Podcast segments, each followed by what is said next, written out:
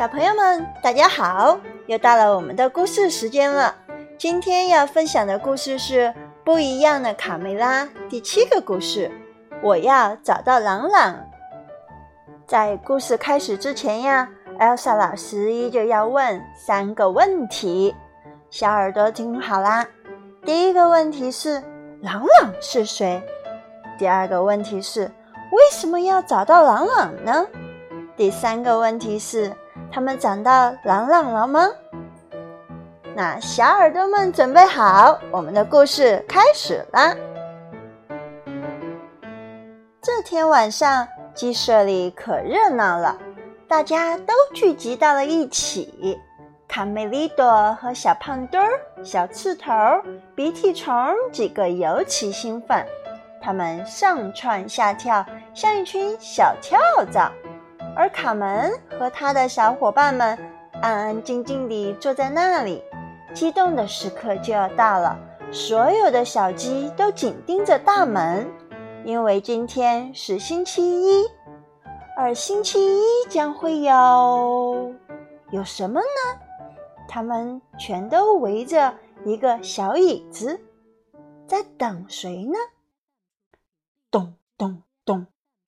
小朋友们猜猜看，是谁在敲门呢？晚上好，小鸡们。晚上好，故事爷爷。小鸡们争先恐后地说。故事爷爷刚一坐下，哦，原来是故事爷爷。他们在等的是故事爷爷。故事爷爷刚一坐下。小鸡们就都闭上了嘴巴，鸡舍里安静的连羽毛落地的声音都能听见。原来呀，是周一讲故事的时间到了。只见小鸡们，小翅膀放两边，小手放前面，眼睛看着故事爷爷，一动不动的在等着故事爷爷开讲了。故事爷爷清了清嗓子，开始念起了魔法咒语：“空特空的空提空哒，大的小的都竖起耳朵吧。空特空的空提空哒，我那神奇口袋打开了。”故事马上就要开始了。小鸡们先是津津有味地听了列那狐的传奇故事，接着。是尤里西斯战胜独眼巨人的故事，还有他们百听不厌的金鸡蛋的故事。时间过得真快，大家希望故事永远都不要结束。但是，空的空的空提空的，我那神奇口袋关上了。今天晚上就到这儿吧。啊，这么快！小鸡们抗议道。卡门和卡梅利多赶忙跑上前，给您，这是我们画的画。谢谢，我的孩子们。故事爷爷非常感动。现在我还得赶到山顶上的鸡舍里去讲故事呢。再见了，故事爷爷。下周一见，一定要再来啊！卡梅利多喊道。小鸡们正准备乖乖地回窝睡觉。嘿，看，故事爷爷的故事口袋落在这儿了！卡门喊道。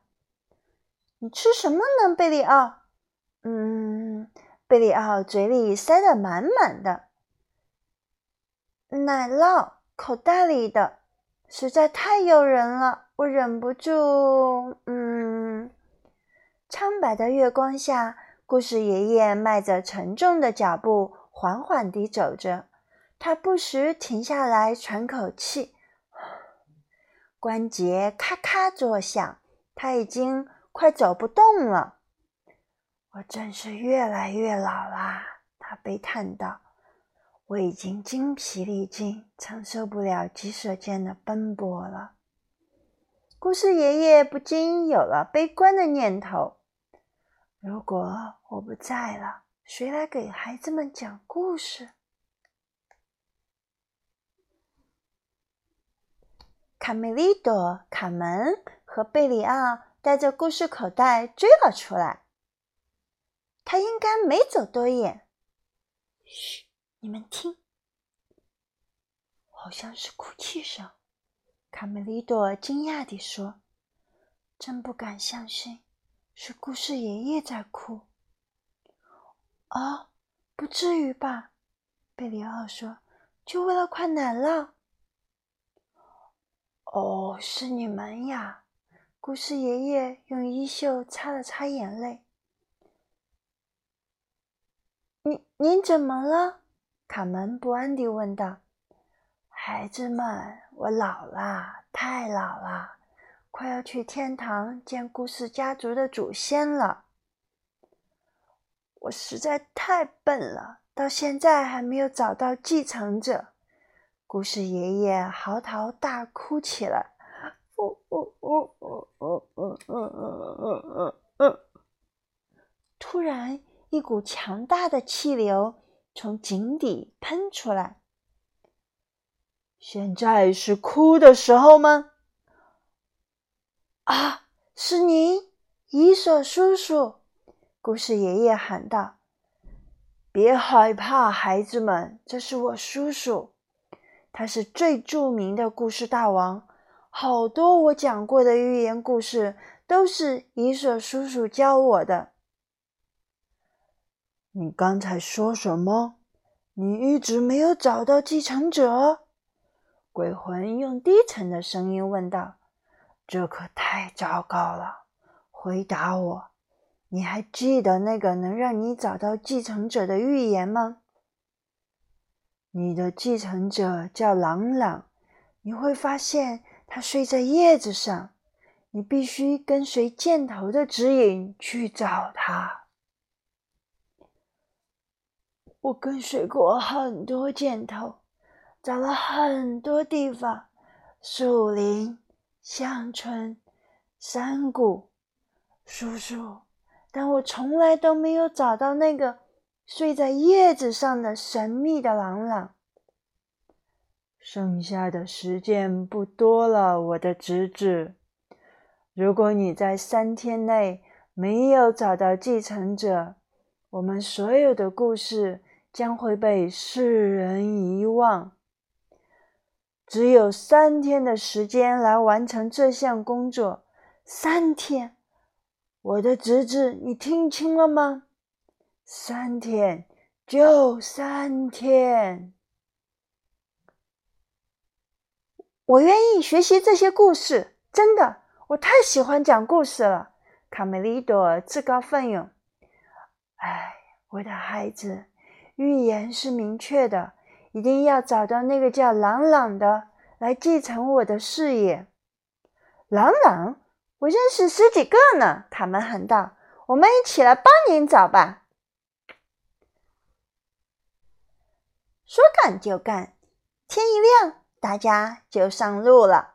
故事爷爷再也没有力气走路了，只能由贝里奥一路背着，跟着箭头的指引走。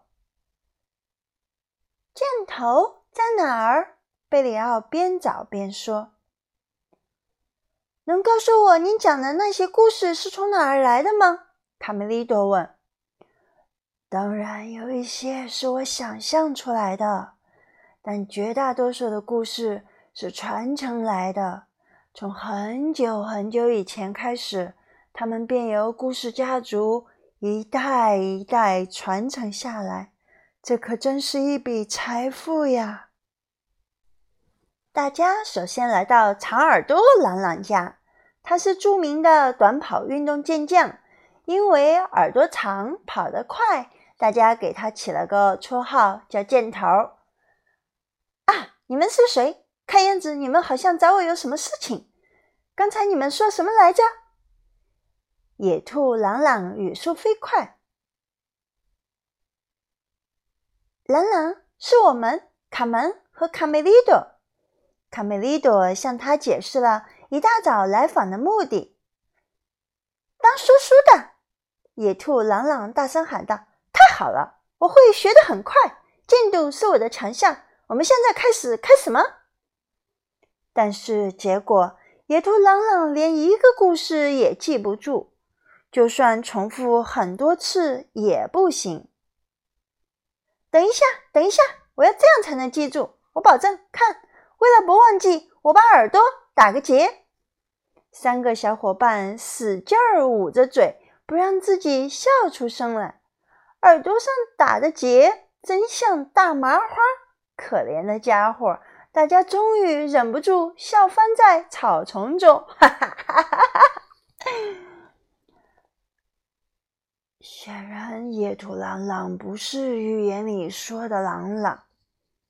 别生气，卡门说：“我们再去找别的朗朗。”朋友们，你们这就要走了吗？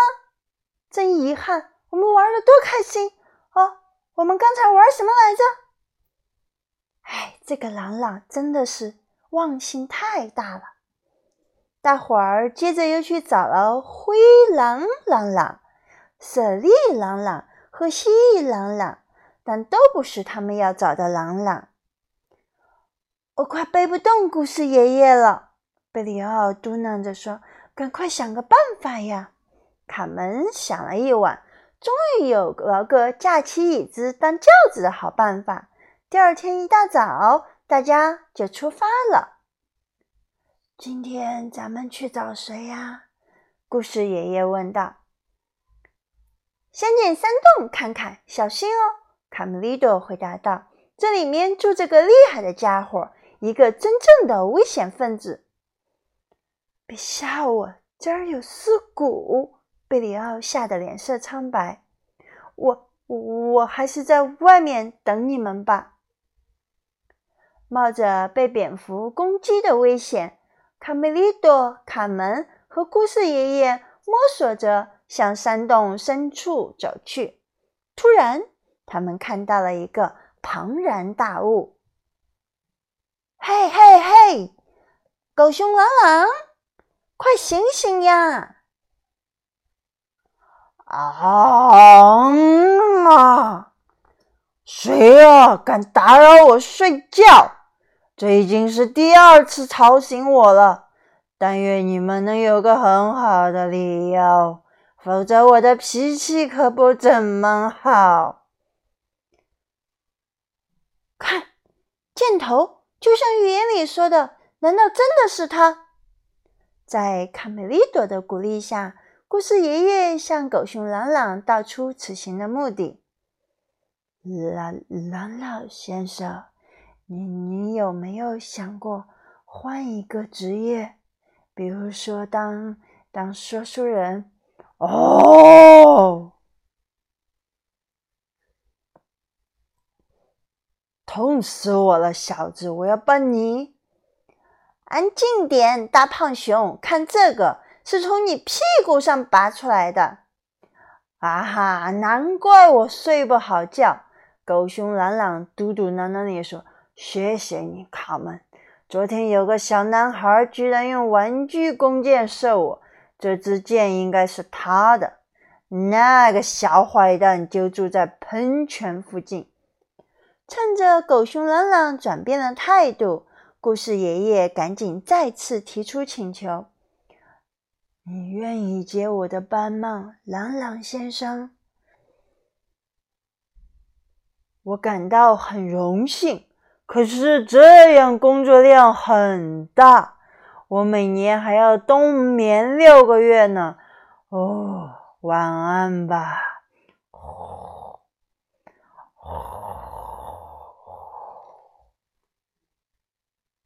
就这样，狗熊朗朗睡觉去了。他拒绝了当说书人。第二个晚上就要结束了。尽管他们找了很多地方，走遍了山川河谷，但自始至终也没有见到预言中的朗朗。大家精疲力尽，累得快散架了，倒头便睡。只有卡门琢磨了大半夜，想出了一个比抬着椅子更好的办法，既舒服又省力。嗯，需要有个能转的东西。对了，噜咕咕噜，只剩最后一天了。他们决定去花树林里的白鼬家。嗯，完蛋了吧？白鼬朗朗，看臭烘烘的秘密巢穴。我觉得还好嘛。卡门捏着鼻子笑着。与此同时，在农场里，啊，谁拿走了我的炉咕噜？我用什么打水呀？浑身散发着独特香气的白鼬蹲在门口。是什么风一大早就把你们吹来了？我在找一个叫朗朗的故事继承者，他将要替代我给大家讲故事。我的妈呀，这是什么味儿？卡梅利多和卡门几乎快要晕倒了。不用再找了，我就是你们要找的那个朗朗。白鼬朗朗兴奋地表示。故事爷爷深吸了几口气，本打算赞扬白鼬几句，但实在抵挡不住那股特殊的香气，当场“嘣”晕倒在地。谁能解释一下为什么他？不能胜任这项工作，贝里奥问。他们不知疲倦地问遍了这里所有叫朗朗的小朋友。再回来一下，你们知道为什么白鼬不能胜任这项工作吗？哼，小朋友有的有可能已经猜出来了。白柚那股特殊的香气太臭了，有可能。Elsa 是白柚的话，坐在你面前给你讲故事，你怎么听故事呀？还没有听故事，已经被我臭晕倒了。嗯，Elsa 老师不臭，Elsa 老师可不是白柚。他们走啊走啊，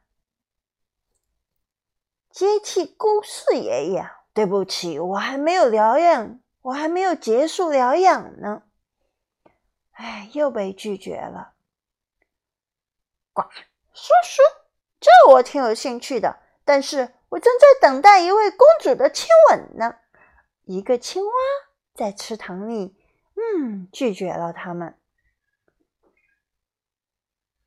你怎么敢对我这么正直的獾提出这个问题？卡门和卡梅利多被獾轰跑了。嘿，请问，忙着呢？小鼹鼠从从土里钻出来，也不想理他们。哦，这几个家伙连问都不用问，他们都不看我们一眼。唉，第三天晚上，一切都该结束了。卡门、卡梅利多和贝里奥感到十分沮丧。他们最后拜访的是住在市政府钟楼里的猫头鹰朗朗。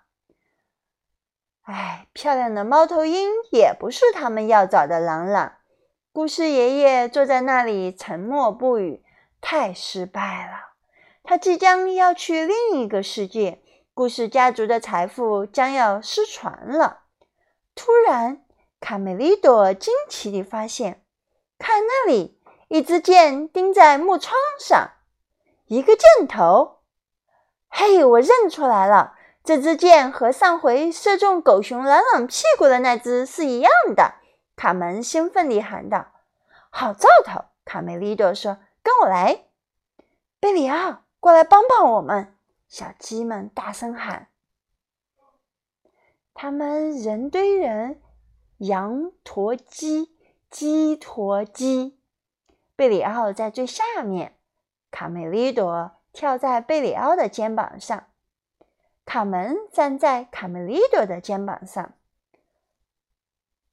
我以小鸡的名义担保，这就是那个狗熊朗朗提到的小坏蛋，他正睡在被人们称为“纸”的叶子上。卡门喊道：“没有时间再胡乱猜测了。”他们跑进了屋子。请问你叫什么名字？快醒醒！请问你叫什么名字？小男孩被吵醒了，惊奇地看着这几位到访者。呃，朗朗，你喜欢讲故事吗，我的小朗朗？故事爷爷紧张的心蹦蹦直跳。哦，是的，非常喜欢，特别是关于小动物的故事。幸亏你们把我叫醒了，我的检讨还没写完。我要写一百遍，我再也不在教室里学狗熊叫逗同学们笑了。要写一百遍。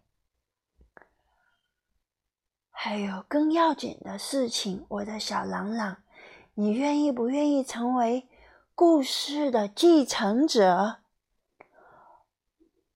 哦，我我不知道我是不是能够。很简单。我会给你讲许多故事，你都要牢记在心。我愿意试试。故事爷爷太激动了，他高兴地看着眼前这位继承者，清了清嗓子：“空的空的空提空的，大的小的都竖起耳朵吧。空的空的空的空的，我那神奇口袋打开啦。故事。”马上就要开始啦！故事爷爷首先给他讲的是《伊索寓言》。我太喜欢这些故事了，嗯，为了不忘掉这些故事，我决定都写下来。小朗朗兴奋地说：“一直到天亮，故事爷爷讲啊讲啊讲啊，寓言、童话、传说、神话，像源源不断的泉水一样。”涌出来，小男孩也很认真，一字不落地记录下这些故事。刷刷刷刷刷刷，鹅毛笔在纸上飞快地写着。任务完成了，卡梅利多、卡门和贝里奥放心地睡着了。一个月以后，让小鸡们激动的时刻又到了，它们全都紧盯着大门。没有什么好奇怪的。因为什么呀？小朋友，我们一起说好不好？今天是星期一。对了，星期一将会有咚咚咚。嗯，是谁在敲门？你能猜得到吗？小朋友们，晚上好，朋友们。今天晚上，首先我要给大家讲一个斗智的故事，在森林里。有位歌唱家，他酷爱吃奶酪。这就是乌鸦与狐狸。不啦不啦不啦不啦。小男孩朗朗传承了故事爷爷的故事讲读者。嗯，今天的故事就到这里了。那小朋友们回忆一下，我们在故事开头所提的三个问题：朗朗是谁呢？朗朗是一个小男孩，爱听故事、爱讲故事的小男孩，并且还会把故事记录下来。那他们为什么要讲朗朗呢？原来呀，故事里面有个讲故事的爷爷，他太老了，只有三天的时间，必须要找到传承者。不然的话，所有的故事都失传了。那最终他们找到了没？肯定找到啦！最后，小男孩朗朗成为说书人，也就是故事传承者。好了，今天的故事就讲到这里啦。接着，Elsa 老师要预告一下明天的故事。我们将要迎来的是。不一样的卡梅拉第八个故事，我不要被吃掉。